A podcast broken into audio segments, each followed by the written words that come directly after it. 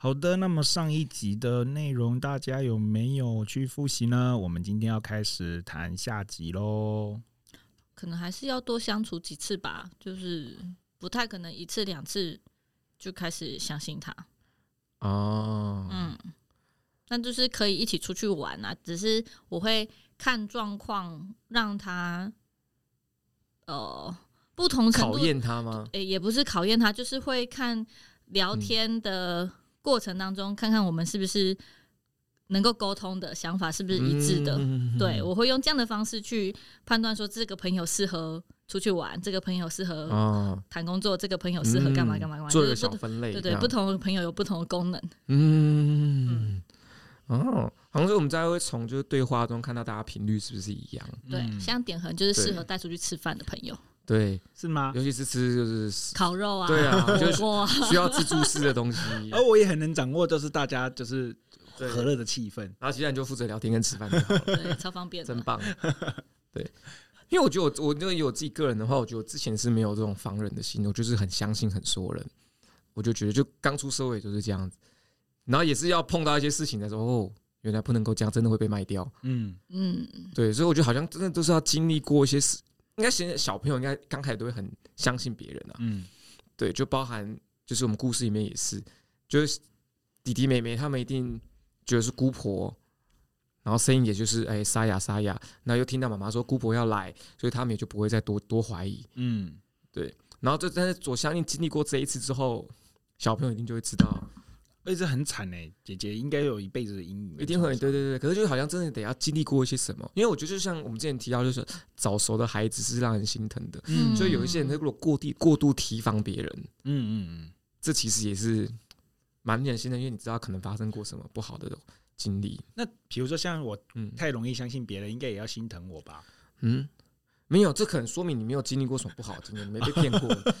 你没跌过跤，应该是不不是心疼你，是担心你。对，但是但对对对，我真的觉得回这是个幸福的状态。我真的回想起来，我被骗了无数次，哎，我真的觉得我好。可是可是，我觉得被骗的，就你不觉得你自己被骗，就结不是被骗，回回过头之后才会发现是啊，啊，居然是这个样子。唉，被骗的人都是这样啊，当下一定是相信的啊，到都是回过头才知道被骗啊。嗯，然后如果说自己接受不了，就自己在合理化这个行为。不是啊，是啊，对，就是这样。叔公永远可以撞击我的内心深处的东西，就是这样子啊。对，确实就是这样。那如果你们你们自己想要当一个早熟，然后很就是很多提防的人，还是要像我这样，就是很容易相信别人？如果要二选一的话，这个问题其实很好。子子呢？以现今的社会，还是要提防一下，还是要提防一下。嗯嗯。其实我会选后者，哎，就是就因为因为我其实就就像刚刚讲，就是只要我不觉得别人在伤害我，其实他就不是不伤害我，他就不是在伤害我。所以我会喜欢，就是就有有时候会喜欢一个啊，这可以讲，就是我最近看到一句话，非常非常棒。他说，就是人跟动物的差别。再就是人知道了太多事情，然后这些事情会让我们死去的时候更加痛苦。哦，嗯，就是我觉得有有时候我会觉得我我也不想知道这么多，我就嗯当个傻子，然后 快快乐乐的活着就好了。嗯嗯嗯，对，是。所以我觉得如果是我的，我呃我个人会想要后者，就是就像比如说我最近在看《非常律师》，嗯，就是在那个什么余英语他在。他在那个开始在意他人感受之前，他都是很快乐的。但他开始在意他人感受之后，他就开始觉得说：我会不会让人不舒服？嗯，那我会不会？会不会就像像我就像我现在看到，就是人家说他走后门进来事务所，嗯，然后他就会回去问说：我是不是真的走后门？嗯，就他会因为一些闲言闲语而在意这些事情，然后就不快乐了。嗯嗯嗯，对，然后我就觉得哇，很伤心哎。对啊，他以前那个状态有多好？嗯，对，所以我会觉得说，如果说可以的话，如果可以的话，我还是会希望就是笨一点，然后在一个善良的环境。嗯嗯嗯，对。但是如果说在一个啊，就是刚刚之前就是在一个现今社会，哎，那就还是理想的状态呢，是在一个大，就是没有那么多尔虞我诈，我们可以很放心的相处的这种团体，但是最理想的啊。对，嗯，可是社会。没有这么美好，社会比较复杂一点点，嗯，对，而且这也很吃运气，对啊，但是还是懂得保护自己其实很重要的，嗯。那复杂的社会的好处就是你你会成长啊。对啊，嗯，对啊，你看那点恒现在还是多开心，还 是没有成长。可是你看，像像说，就是和就是呃，需要花几次的时间就会变熟悉嘛，嗯、对不对？才有可能。那如果你花你花了一段时间的时候，你发现说，哎、欸，不对呢，就是就是跟你想的不一样，哎，你会怎么样脱身呢、啊？我觉得不需要脱身呢，你就是保持一个礼貌的距离啊。嗯嗯，你没有遇过这样子的状况？哎、欸，你刚刚问题是什么？不好意思，就是就是你相处过以后就发现说不不对，不适合哎。对，你们有这样子经验吗？然后有的话，你们是怎么脱身？因为听起来是你是，其实甚至也是会有以前很好的朋友，但是随着时间，嗯、对大家变得不一样的时候，那个就会就是你的那个嗯感觉不一定，不适合的时候的脱身方式就是保持距离啊啊，你也不用特地说、嗯、啊，我就是以后都不跟你讲话，也不用啊，他就是一个很自然而然的，他见到面就点个头。可是如果他很失望呢，他就说那我做错什么事了？可不可以搞？我还在说我自己，但是我觉得渐行渐远是必然会发生的。对啊，就假设大家出去几次之后，发现就是哎，有点烦，我们我们也聊不到一起，对话也没有共鸣，或是就是或是可以接受的东西太不一样了。那我觉得这时候大家也就会知道，就是啊，可能可能就是就是不要再 就就是自然的让这个关系可能渐渐的淡掉。就是可能他约几次就说嗯，好哦，我安排一下，嗯。然后就是，可是我觉得拉长见面的时间。可是我觉得这些大对方其实也可以感受得到，就是发现大家谈不到一起。嗯，对他其实自己出来，大家聊天，他自己也会一直要找话讲或干嘛，这也不自然，这也不舒服了。可点恒的问题是说，就是我想要抽身，但对方不想让我走，这样我怎么办？就走啊！没有没有没有，我以前都帮自己问这个问题，这个问题一直让我肾上腺素激发，你知道吗？可是其实我觉得你这个问题其实跟第二题，你的第二题有点像。对对对，就是就是。可是我觉得这这个场景有有这个情境有点不一样，因为你这一题是纯粹就是朋友关系嘛，嗯，对不对？然后点恒其实他有他有最近这个故事，他有一个好奇点是，就如果说大家在过去的经验里有没有就是跟别人合作到一半之后，发现对方是不怀好意的，嗯，对，那这样这个时候怎么办？这其实给呼应到故事，就是你让姑婆进来之后，你觉得哎，姑婆她就是来照顾我们的，然后就没有想到根本不是，对，她要来吃你。那这她是不怀好意的，那要怎么办？嗯嗯，那大家过去的经验有遇过这种合作对象吗？有啊，嗯，可是不怀好意哦，不怀好意就代表他可能想占你便宜，或者是想要干嘛？他不是占图你美色，就是我的美色。都怪你太美了，我太，我现在是这个形象，是不是很有点糟糕？就是我在前面一个我的智商所的前面的，就是我前面曾经进过一个，它是一个协会，嗯，然后那个协会他就邀请我，就是去参加他们，就是当他们里面合作的心理师这样子。然后里面就是他他里进去里面的时候，他们就是一群就是很热衷于社会服务的一群人，然后他们就也不是什么呃被。呃，就是他们也不是考国家考试或者什么的，就是专业人士，可是他们就是很喜欢，就是做这件事。然后他就不断的就是把我们召集在一起，然后就一直说要督导我们，要告诉我们正正确的心理智商怎么做。然后那一次我真的吓傻了、然后一最一开始的时候，我还是就是因为我最一开始的时候我是很相信他们的，我是觉得说哇，这是一个很善良的单位，是可以做一点事。然后他们去承接了一些政府的方案，那我们有。呃，心理师的证照，我们就是协助去，就是做执行这样的业务。结果进去以后才发现，不是，就是他只是想要满足他自己内在的那种，就是就是哦，我是我是一个很棒的机构，然后我可以呃指使你们，我可以号令你们的那种那种心态。然后我那时候，我那时候也是觉得，我那阵子也是好痛苦哦。然后我想说，我相信别人，相信到最后把自己搞成那个样子。那你损失了什么呢？损失哎、欸，很惨呢。我那一整年就就我那一整年就被绑在那边了，因为我的执照。呃，没没有一整年了，差不多四个月左右。嗯、那四个月的执照就绑在那边，然后我就什么事情都干不了、欸。哎、嗯，四个月的时间，什么事情都做不了。然后我后来就，我后来就传讯息给他，我说：你们你们就是呃扣押我的职业执照，然后你们就是呃任意的看个案记录，然后你们你们就是还要督，就是在一个未未未专业的呃未未未合格的心理师的情况下，想要。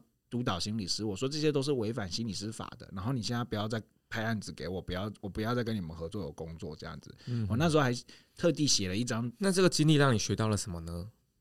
学到什么？学到就是我觉得事情不要在还没有去认识之前就答应对方，因为我我太我太常做这件事情。嗯，对，就是我会先说哦，好好好，我可以，我可以，然后最后就发现就是不只是我，这是两件事哦。有一种是我答应之后，然后我其实根本不可以，我先说我可以，那这件事情我到现在还在犯。可是有一种事情是我他对方根本不可以啊，虽然我可以，可是我还是跟你你你你这样还是没办法做啊，对啊，所以我觉得还是要先熟悉一下对方，了解一下对方是谁，我觉得再。再来决定，就是要审慎评估后再决定要不要合作这件事情。对，我觉得这件事情有点可怕。嗯嗯，那芝芝呢？合作一定是这样审慎评估，嗯、可是我觉得很难全面，所以也会很长的状况是发生在呃，我们以为可以合作，然后真的进行合作到一半，嗯、发现不适合，就是点恒刚才的问题。嗯，那如果呃他是真的是不怀好意的，我觉得我也嗯，他不怀好意是什么？贪图你的美色，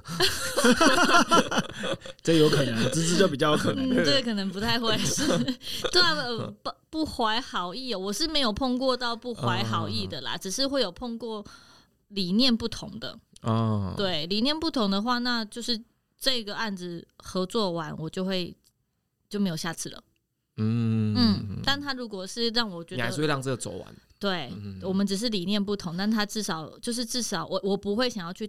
打坏我们的关系，嗯嗯嗯，但是如果他是不怀好意，比如说他很嗯，就是对啊，不怀好意，我好像没有碰过，没有碰哦，对，没有碰到那种说陷害你啊，或是干嘛？对，他如果是这么这么直接的，会对我造成立即的损害的，我会也会很直接的就马上哦。停止了。哎，这也很容易就意识到了，嗯，对，嗯，对。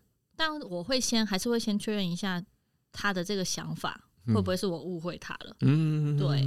那如果我跟他小人之心了，对，如果我跟他确认的确他是我想的那样，就是让我没办法接受的，那我就会马上停止了。哦，就这情面也不用再管，对，就直接的讲出来。嗯嗯，对，因为其实我我觉得这还蛮重要的。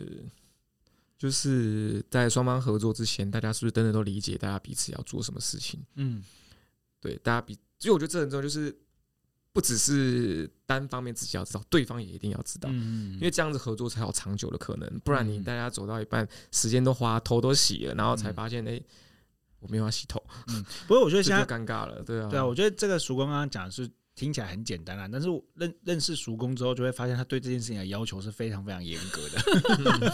对，所以就是叔公很轻描淡写的带过，但是我听的时候是非常有感触的。就是我很知道，就是你在说的那是什么，就是你对于这件事情的呃评估跟考量的那个细致度。嗯，对。而且因为讲了以我只有我自己我自己会评估，说我可以做到什么程度，嗯，然后我也就衡量一下我们大家，假设我们现在。几个人的组成，评估一下大家的强项大概在哪里？那大家弱项我可不可以去补足？那如果可以补足的话，那其实这就是一个可以做、可以做这件事情。然后再就考量大家的动机。嗯，如果大家都是真的想做这这些事情，那这就可以做了。嗯嗯嗯。然后就可能在合作过程中，我们大家还一定会在彼此观察。嗯嗯。对啊，所以我觉得这其实蛮重要的。我觉得很有合作这件事其实蛮难的。是，我觉得这很有意思啊。就是那天有跟曙光还有芝芝谈到，就是我们既然是关系 ICU 处理关系的专家的话，我们说不定有一次下一次有一集是可以自己来谈谈我们三个怎么经营我们三个的关系的。没有在经营，对啊，没错。我觉得一定有，只是我觉得是很大家要自己微妙的，凭自己的自觉，自觉度最差的就是我。对对对，好，哎。对，不过在像像比如说那个，再回到故事里的话，你跟姑婆，你以为姑婆来照顾你，但是你发现姑婆对你是真的是有一些企图心的，不管是他要吃了你，还是他要对你做什么不法的情况，这时候就真的是大家要有勇气去说不了。嗯，对啊，而且那个如果把我自己放成故事里面的小朋友，我真的很难去这么理性的去思考后面的步骤。哎，嗯，对啊，小朋友的状况应该是先。害怕大哭，对对，嗯，而且因为很多有很多情况，就是假设假设就是呃，我相信很多的情况会是这样，就是比如说我们自己还是小朋友的时候，我们面对可能长辈他的要求或者他的侵害，其实我们有时候是不敢说不的，嗯嗯，我们会不不敢去违忤逆这个权威的人。嗯，所以不是那个像像性侵这件事情，他对他说熟熟人性侵才是最大宗啊。对啊，对啊，你越熟悉的人，而且很多都是上对下。我突然想到刚刚那件事情，其实真正不怀好意的，反而有的时候真的是自己的亲人哎。是对，就是他来他来到你家的时候，他是来跟你谈一些利益的事情的。然后我进来的时候是告诉你说这个东西是我要的。然后再告诉你说，你根本没有资格拿这些东西。嗯，我觉得这个也是这个这这个这这这个反而是比较容易，就是反而更容易比在跟陌生人之间发生发现到。嗯嗯嗯，对啊，特别是我觉得像分家产这一些的时候，我觉得就就就就更更明确。对，就是我来这边是来跟你讲说这个东西，我要来告告诉你说那是我的。嗯嗯，然后我要来跟你谈这些事情，因为我的来谈者里面好多就是这个样子。嗯，对，然后弄到最后就是他也很痛苦，然后。他也觉得就是呃关系就是亲情关系也就就此就没有了这样子。哎，我觉得很多情况会是就是假设是分财分财产是一件事情，对，像讲我觉得很多情况就比如说在家庭里面，大家很容易会碍于情面，嗯，呃就不讲自己真实的诉求，嗯，然后最后就是大家关系就慢慢的疏远了，嗯嗯。其实我觉得这反而是。大家碍于情面，但是却没有把这沟通做好。我觉得反而应该大家合理的表达自己的诉求，嗯、合理表达自己不开心的事情。那这样子大家才能好好的沟通，是我们才有办法去进入下一个，是下一个阶段，就是啊，那所以我们要怎么分？是我们要怎么做？我知道你在意什么，那我我要什么？嗯，即便谈不拢，至少我们都知道彼此真的在意，嗯、而不是什么都不说，然后最后在背后一直 对对对不舒服，更真实的去对啊，对，我觉得，所以在这种在这种就是。家庭之间的沟通真的是很需要勇气，没错，嗯嗯，没错，对。不过就是啊，面对人家不法侵害，还是 要要有抗拒，要抗拒或者求助。所以我想，这个故事要告诉小朋友的也是，就是如果发生意外状况的时候，要怎么样去应付。嗯嗯，对。哎，他如果说今天亮亮，假如亮亮知道这个故事了。他也知道这个故事告诉他，就是我们有时候遇到上对下的一些侵害的时候，我要拒绝他。那如果说假设亮亮某一次真的惹你生气，你准备要打他的时候，然后他抗拒了你，他跟你说不，他反抗了你，但是你又觉得这好像该打。嗯，对，好很很 很容易会进，你们懂懂懂懂懂我想表达的。对，明明教他说可有拒绝说不，对，而且尤其是上对下的关系。嗯，你可以，你一定要保护自己的权利，然后不想要的话就一定要说不，但是你不能跟妈妈说不，因为妈妈是为你好，在那个当下是站在你的立场，在那当下多一个蛋叔这样，对，要多一个蛋叔，妈妈例外，对，妈妈例外，对，没错，我们先签约，这个地方你要。盖手印哦，太可爱了。因为真的，因为因为我觉得这个是很有趣的，就是像比如我们刚刚讲上对下，这个这个时候是上对下，上是不怀好意的对你，然后是有的时候我们并没有办法解读他是不怀好意，还是只是因为我不舒服而已。嗯，对啊，其实前、啊、前两天我就跟亮亮相处，我就是偷捏他屁股，嗯，然后捏完我马上跟他说对不起。妈妈不应该捏你，就是你已经 你已经够听起来很可爱，就当下觉得他很可爱，想跟他玩，然后就捏了他屁股。但是我后来觉得说，我应该要让他知道他的身体他要保护，即便是妈妈也不能够轻易摸他。嗯，对，所以我捏完他之后，我马上跟他说对不起，然后跟他说你的身体就是，即便是爸爸妈妈也不能随便碰你。哦，对啊，就是会会遇到这样的状况。就他转过身就臭骂你干嘛？可是这又，但我我觉得我觉得这这这非常非常，但是这有时候这时候我们很两难呐，因为你就就是你就会想对想要亲亲他抱抱他，就变成是你要亲他抱他之前还要问他可不可以。可是你这样教他的话，如果陌生人问他，对，就好好难哦。而且他如果说要出去外面得到这些知识，就是一些侵害很常从家人发生。那 有时候你要碰到他，跟你说妈，我最近得学到一些东西。你看这时候就啊。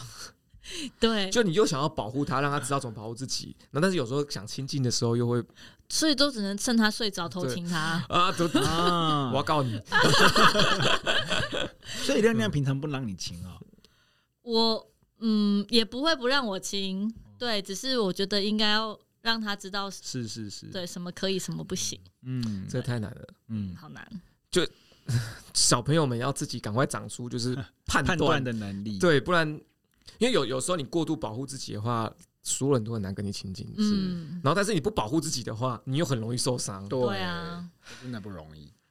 哎，啊，不要做人，不要做人，都不要做人，都不要做人，都不要做人，做人只要带概括。所以其实这是社会问题，就大家都应该要是个善良的人，嗯、要有个善良的环境。那这样其实大家就不会过度提提防彼此。嗯，说不定我们就可以回到就是过去那种就是。淳朴的农家生活，对对对，就彼此有爱，然后 就是晚上都不用锁门的那种。对对对对对，晚上都不用锁门，然后想吃饭就去隔壁人家吃。嗯，对对对，但是也不能一直啦。就是下课下课走回家，从第一间走到对对对对对对，吃饱了这样。哇，这个很社会。你没有看过一九八八吗？哎，不是一九八八，叫什么？就是韩剧叫《一三一九八八》吗？请呼叫一。对对对对对对对对，有看过。他那时候有一幕就是很，但他们都住在那个村子里嘛，对不对？他有一幕就是带他们要吃饭，然后他们就几个家，大家。都只煮一道菜，然后大家就说：“这个东西赶快给谁？这个东西拿去给谁？这个东西拿去给谁？”然后默默的，他们桌上就是满满满的桌的菜，好棒！就哇，你想这样生活吗？其实他们好像有这样的传统，就是我送他送你小菜，然后你要把对你把盒子还回来的时候，你也会装你们家的小菜给我。对对对对对。那我们下次录音的时候就就做这件事吧。那那他们还还有还有一幕，就是他们 他们也会特别去照顾一些比较弱势，对。就像他们知道，就是其实另外哪哪一家，他们可能没有爸爸妈妈在忙，还是怎么样，都会照顾。他们就对他们就会拿东西去给人家去，然后这小朋友然后就说：“哎，这是我妈给你的，我妈给你的，我妈给你的，我妈给你的。”然后他们就默默的也就有一桌菜了。嗯，对哇，这是很温馨很美的地方。对，哎，现在算了，不谈这个。对，好了，大家不过首先还是先保护自己啊，然后就是好好判断周边的人，哪些人可以亲近，哪些人要。小心，这是最重要的。嗯，对。OK，那点横的第三题是遇到危机如何处理？可以怎么做？还有大家的危机处理方式。因为这应该是就是像那个姐姐一样嘛，姐姐遇到了这个危机，她还可以冷静下来。嗯，对。那大家呢？大家遇到危机都会怎么应对呢？大家有遇过真的危机吗？你说生命吗？对啊。生命一定，生命可能比较难。对，生命就目前是没有。嗯，对。因为像是像是以以我以我为例哈，我觉得我在遇到真正的危机或者紧急的事情的时候，那一刻我会更冷静。真的？对，好厉害哦！我反而会讲，就是一些小事没有什么危机的时候，我反而会就是比较轻轻菜菜。然后，但是真正遇到那种很危急的事情的时候，我反而那时候我是很冷静的。哇！我会去，我会我会去想说，什么时候长出这样的能力？被陷害过几次？当发 当发现没有人可以救，社会只能靠自己的时候，慌张没有用的时候，哎，对，嗯，听起来也是，是蛮早的，我觉得蛮，所以冷静是最好处理。我我因为我觉得我觉得我觉得应该是就开始当当一些那个。领导职的时候，你开始对团队有一些责任的时候，然后这时候假设遇到特定事件，大家都在慌乱的时候，你就会自己站上那个位置，就知道，哎，我不能这样，我不止不能，我还要帮助大家冷静下来，我还要镇定大家，你会知道自己得要有这个作用，然后此后说，你就会把这个这个这个这个习惯带到任何场域了，你就会觉得说，我今天在这个团队，我其实我就有责任把这个地方安顿安定安定下来。所以我觉得，我反而遇到再危急的事情，我会越越危机越冷静。嗯，对。但是如果说遇到性命攸关的，这倒是没发生。嗯，芝芝有吗？危机哦，好像没有遇过让我特别有印象的危机耶。嗯，因为工有工作的话，一一开始都是会有老板顶着啊。对，然后、哦、对、嗯，所以就。不太会，即便危机处理也会是听领导者的话。嗯，嗯，那自己后来出来职业的时候，危机如果要把危机想成是这个案子我在处理的时候遇到瓶颈，嗯嗯嗯，如果这样算危机的话，那我的处理方式就是去问其他同道，说你们有没有处理过这样案子的经验。对啊，就是会去收集资讯啊，嗯嗯嗯，大概就是这样的危机而已。那如果再更迫切一点，就是这个案子如果说失败了，这个可能你的你的委托人他可能就会被被受冤狱或者什么，嗯，就变很危，然后所有证据都不利于他。可是你他你知道他是清白，但就举不出证。如果所有的证据都不利于他，我一定不会相信他是清白的。对啊，如果从卷宗里面的资料，就是每个不利的证据，我问他说：“这个这个证据你，你你可以怎么解释？是发生什么事情了？”嗯哼。对，那如果他也没办法解释的出来，因为因为像我觉得可以，我觉得非常律师，非常律师里面有一有一个就蛮棒啊，就是有一个就是他被他的两个哥哥骗盖那个。手印要分钱给他们，嗯、分把土地过户给他们。嗯，对。然后那时候他唯一的证据就是他口头的，嗯，就是他觉得他不懂，他是被骗的。嗯，对，这是唯一的证据。那可是书面，然后跟人证都是站在对方那边。嗯，对。然后你即即便你知道他就是一个不懂的人，然后但是说证据又不利于他，你如果说没有办法帮他处理这个问题的话，他就可能就会被收冤狱或者什么这种情况。点是没有看到那集，还没看到，你也太慢了，这很前面，对对，这很前面，对不对？嗯，如果是这种状况，我当然他的处理方式就会是因为像《非常律师》里面，他就是用其再去制造其他的事情。对对对对对。对，那因为刚才叔公讲的，如果会受冤狱的话，那个是属于刑事案件啊。哦、那刚刚《非常律师》讲那个，他们是属于民事的部分。嗯，对，那民事的部分，当然，嗯。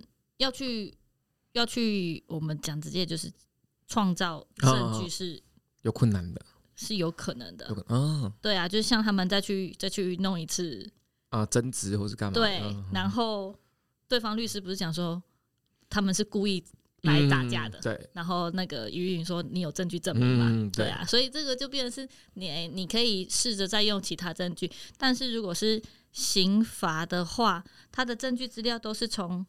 呃，警察局，然后检察官这边就一路上来了，嗯、对，所以呃，我们面对卷里面对我们不利的东西，我就会去问他说：“那你呃，这个证据是发生了什么事？这个证人这样讲这样的话，那他讲这段的事实，你怎么去解释？”哎，那我跟我像我就是芝芝是个容易放弃的人嘛，因为像比如说那于云雨，他在面对这个危机的时候，他是一直在想办法。嗯，对对。那你觉得，如果说是你，你是遇到这种危机，你是一个你会容易放弃吗？还是你会觉得说，我就要想很多办法，然后把这个危机给扛过去之类的？我觉得我会看状况哎，如果、嗯、如果他的确是让我觉得他讲的话是真的，那我就会想办法帮他解决。嗯嗯嗯。那他如果给我的感觉，他。不是，他只是想要获得利益。嗯，比如说，嗯，不知道看了没那个验钞，哎、欸，提款机还验钞机呢？哦，我看到，我看到，我看到。对，他如果想要的只是一个利益，那我就不会特别的去帮他想办法解决。嗯，嗯，例如说，我的客户他如果在跟配偶相处有很大的状况，嗯，但是他没有足够的证据来争取离婚，那我就会去帮他。哦，对，那他如果想要去诱惑你的丈夫，然后，但如果他离他想离婚，是因为他想跟外面的对象在一起，那我就会哦，sorry 哦，这可能没办法。嗯，对对。那其实我觉得这个这个问题主要还是要看那个危机，对不对？它到底有多多迫切，它影响有多大，嗯，才会看我们怎么去，会怎么会有什么反应？对。那会不会这么说？就其实大家好像还没真正遇过这种时刻，还是没有。应该说我我自己在刚刚在听的时候，我就是、嗯、就是因为曙光说他是冷静的嘛，嗯。那我自己在这种事，我在实习的时候，我曾经去就是有个案要自杀，嗯，然后他打电话给消防局的时候，说指定要找跟他谈的心理师，嗯、对。所以那时候其实是这故事只是听了几次了，呃，第三次还是第二次？嗯。对，但我在节目里面说过嘛，对，就是我们都是在节目里面听的，真的假的？对，你看你故事真贫乏，没有，没有，你继续。好，那讲另外一个好了。哎呀，对，就是我，我就是，比如说像在刚刚前前面讲的那个那个叫做前面一个前面一个咨那个智商所，嗯，就是那个单位去找我的那次，就是我遇到那种情况的时候，我的我我的紧急处理的反应就是我会当下直接去做这件事，哎，我反而会没办法冷静。然后结束之后，就是结束之后反而会有一些延宕的情绪反应，我觉得那个东西是比较不舒服的。然后重点是你当下去做那些事情的时候，不一定会是正确的啊、呃。然后再比如说像我们现在的呃，以我们现在呃，智商所，因为我们现在在筹备另外一间智商所，所以那个筹备那个智商所的时候，可能就会有一个，比如说我们要去申请东西，然后申请那个东西的过程当中，它可能就会有一个时限的限制。然后那件事情也会让我变得很慌张，我也会就是很立即的去处理这件事情，然后很快速的，就是开始去呃，就是跟大家讲说，你现在要做什么，你现在要做什么，你现在要做什么。对，但是我后来就发现这件事情，应该是说，也是跟芝芝还有叔公合作之后呢，就是叔公就一直告诉我说，你这个状况会混乱大家，会混淆大家。然后我现在就在想办法让我自己，就是在危机时候的时候是冷静下来的。我我如果说是危机的话，我会把它比较定义成是这个东西，就是我当下发现这件事情，然后我觉得这件事情不处理不行，然后我就会很急着去处理这件事，可是往往会是比较糟的结果。嗯，嗯，而且其实点还算是属于比较敏感的类型，就是很容易把小事当成大事那种。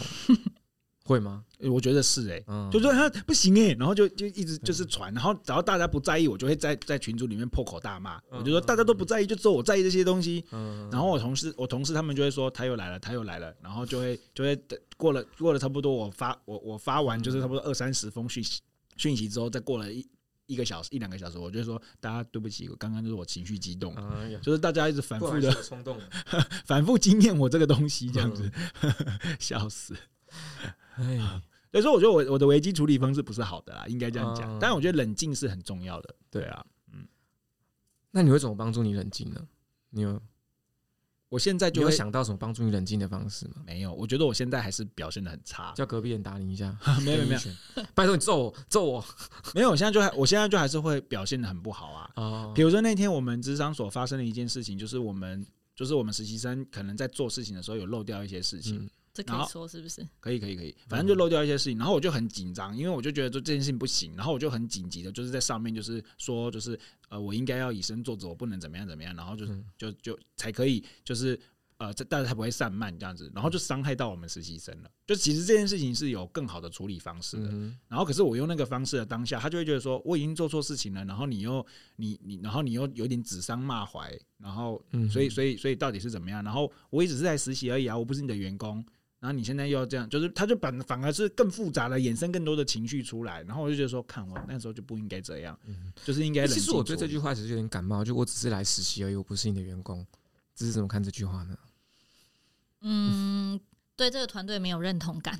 嗯，对，就只是想要交代把事情做完。我只是来实习啊，也只是因为规定我要来实习，所以我才来。对。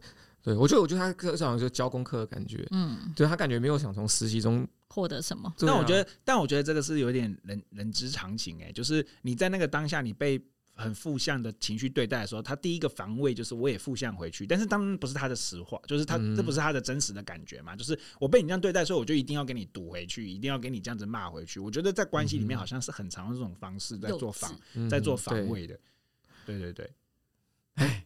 但我我不过的确，我我我谈到你让我想到有些有一些领导会很容易就是把小事放大，然后就是很小的事情他这边啊，然后他就会说，我们可以从小事情就知道整个大格局是怎么样。假卡拜，小事情都做不好，你还想要做什么大事？OK，像然后他帮他说啊，说怎么办？怎么办？怎么办？怎么办？怎么办？我就主管他就常这样，然后就。这也没什么事情，你在干嘛？也不能怎么办啊，就这样办啊。嗯，哎，所以严格上说起来，我的危机处理的第一件事情是先把情绪外溢，这很重要，这很重要，就是这不对的。大家先让大家知道，就是现在发生危机了，这是讯号警示。对对对对对。不过真的就是面对危机处理，就是真的冷静很重要。像我觉得姐姐就真的是非常冷静。太过冷静，冷静到我觉得他可能也是杀人魔的潜在潜在因子，因为搞不好那个真的是他姑婆，他们有一些基因之类的，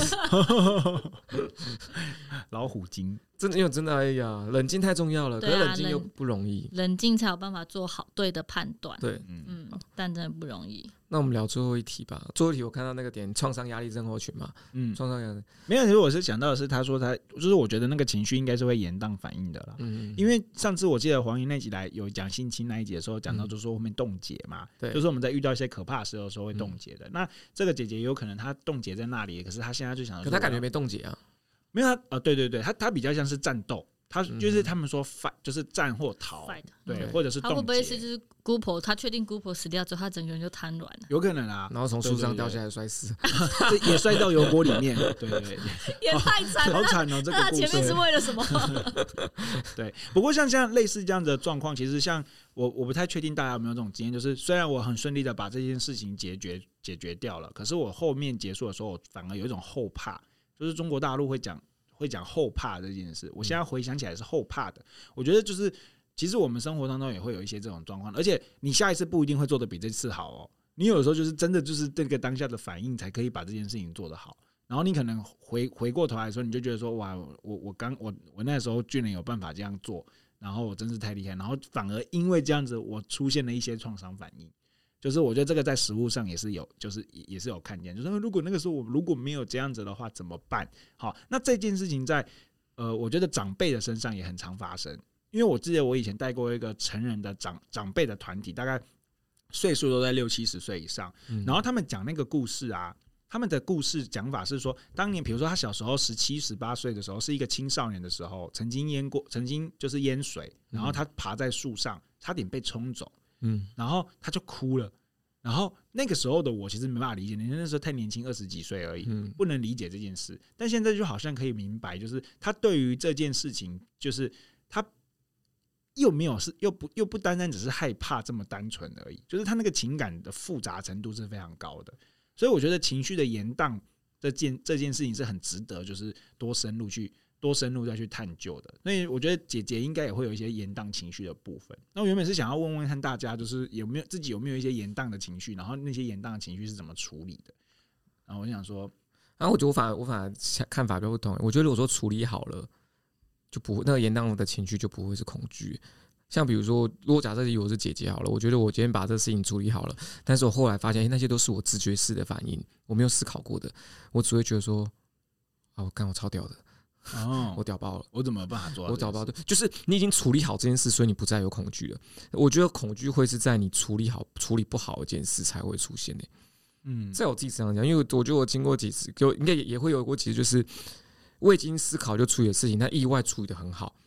这时候我是兴奋的，我觉得难不成我是个天才，又之类的。然后，可是如果说今天事情处是直觉是处理事情，但处理不好，我才会想说，我怎么没有那样子做？嗯嗯，恐惧会这时候才会来。嗯，我觉得姐姐如果有延后反应，她的恐惧会不会是又去回想弟弟被吃掉那个过程？嗯嗯，可能是来自于。我觉得会是这个。嗯，这个就真的是创伤后压力症候群了啦。如果是这一块的话，嗯，我对于某一些事件的。在线，然后他我不想去回应回想，或者回想起来会有很强烈的生理反应，那这种就是比较 PTS。而且而且他他对弟弟被吃掉，这他是不能控制的。嗯，那他对处理掉姑婆，这他已经可以控制，他已经把这个危机巧妙的解决了，所以这是成为他经验养分的一部分，这并不会成为他的压力，因为他已经他搞不好下次遇到姑婆，下次遇到同样一只老虎，他直接说。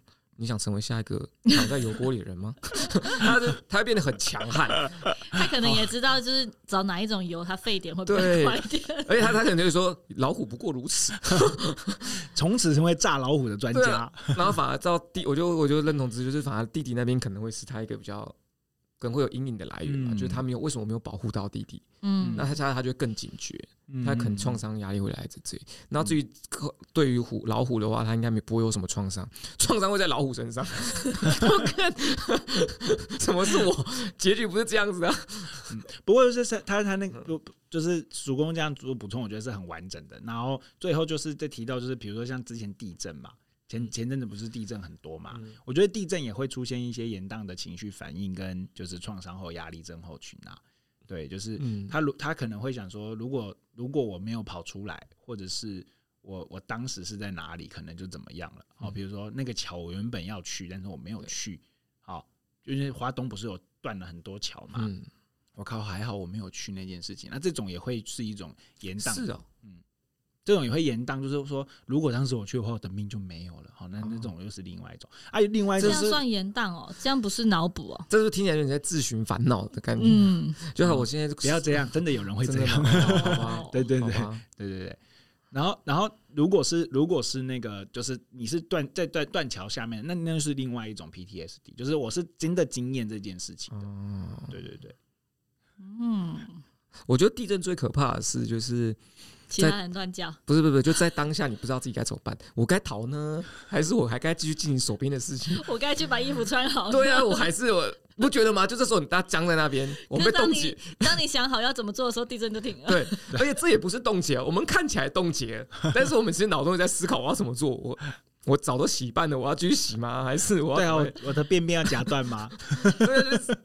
我觉得地震这个很难呢、欸，真的，地震是很难的问。就是我天灾又是另外一件事了。对，你有看过唐山大地震吗？啊、这部片不敢看哦，应该蛮不敢看东西也太多了吧？这其实蛮好看，这是灾难片。对啊，对，这我觉得他里面他里面提到一句话，我觉得蛮好的。他说如何应对地震？他说那个小震不用跑，因为小震就没什么事情嘛。然后说大震也不用逃，因为你逃也逃不掉。那所以说，今天地震来了，你就坐在那边嘛，该做什么做什么。有啊，后来有梗图就是这样他的结论。对，对啊，对啊。因为我真的是这样哎、欸，就是地震的时候，那那天我在吃饭，然后我就想说，哎、欸，有地震，哎、欸，先收到警报，嗯，然后我就哦，有地震哦，然后就开始震了。对，啊，我就是还是继续吃饭。嗯，只是我看我们家吊灯越晃越大，我真的怕它掉下来，我就所以我就去扶着吊灯，就是扶着吊灯。对，我不是去躲在吊灯下面的桌子下，我是去扶着吊灯。然后，然后你去看窗外，发现有人在扶着大楼，超人是不是？对，然后邻居都问说那天会不会害怕？嗯，对我就说我好像还好哎、欸。嗯。可其实以芝芝的楼层的高度，其实芝芝害怕也没什么用。对啊，跑不了，跑不掉，基本上跑不对啊。我有想说有需要把门打开吗？可是我听外面也没什么动静，好像大家都不怕啊，我就继续、啊。可是我觉得应该也不是把门打开，因为你把门打开，如果楼要塌了，也是 你也是没有办法。欸、其实哈，我我有判断过，就是我以我们家的楼高啊，就是大楼如果要倒了，它一比比较难是直接。垂直。对，诶、欸，它应该是会会向下。哦，对对对对对，对，它比较难往前或往后往，就是，对对对，所以我们家顶多从十五楼变十三楼之类的，哦、往下陷，往下陷，对对对，啊，所以住楼，哎、欸，其实住高楼层是好事，对，所以住住低楼层比较危险，不行啊，如果是到高过三三十层楼，可能会拦腰折断啊。嗯，我们家没有这个。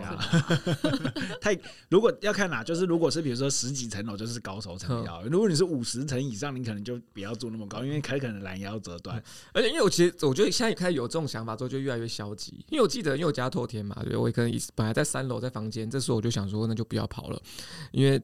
可能来不及了。如果说出事也来不及。然后如果说今天我在一楼看电视，真的很消极。如果但是如果说今天我在一楼看电视，我就说反正门口门就在旁边的，我走出去看一下。越来越消极，就取决于自己在哪个楼层，该可以做什么事情。真的，对，哎，所以跟地震去开门这件事情是真的是蛮重要的。我们家九二一那个时候的地震，一楼。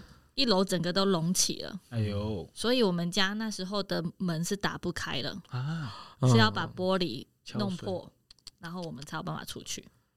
嗯，其实是经历过大风大浪的女人，真的。所以那个上礼拜那算什么？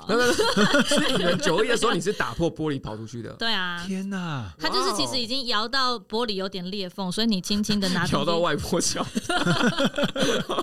一直乱乱打梗。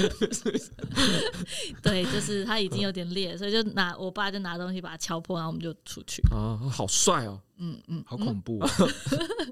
地震也是，可玻璃石不好敲哎。对啊，但好险它已经有点裂了，那是哦、嗯，不然会出不去。哼，好可怕，好可怕。而且就是，所以你们那时候是你们家是有塌的，就一楼隆起，然后好像有点歪，所以要找那个技师来把家里拉正。哦，然后一楼重新整理。那你那时候，那你你你那时候的震度大概怎么样？你能稍微描述一下？就是跟我们之前，因为其实前这前几天高雄那算是蛮严重的，嗯，蛮大的。那九二一又比它更大，更大，且摇更久。然后他一摇多久啊？有超过十分钟吗？没有这么久，没有那么久，是不是？天崩地裂，是不是？因为也会累，因为摇这么久也会累，要摇一下，需 要休息一下。摇几秒就很久了，欸，九二应该有到几分钟，但确切我忘记，这只是会觉得摇很长。因为一开始我隔天要模拟考，那时候我国三，我隔天要模拟考，所以其实我蛮晚睡的。我刚到床上没多久就开始地震了，那我一样就想说，哎，有地震就没有理他，就越晃越大，而且他那个幅度很大，哦，好恐怖。对，然后。东西开始掉的时候，你就会害怕，嗯，然后就就开始呃，尤其然后他又一直有余震，嗯嗯，他的余震是很密集的，好恐怖哦！我那时候忽然想到，就是其实也不能摇太久。因为摇摇太久，大家会习惯。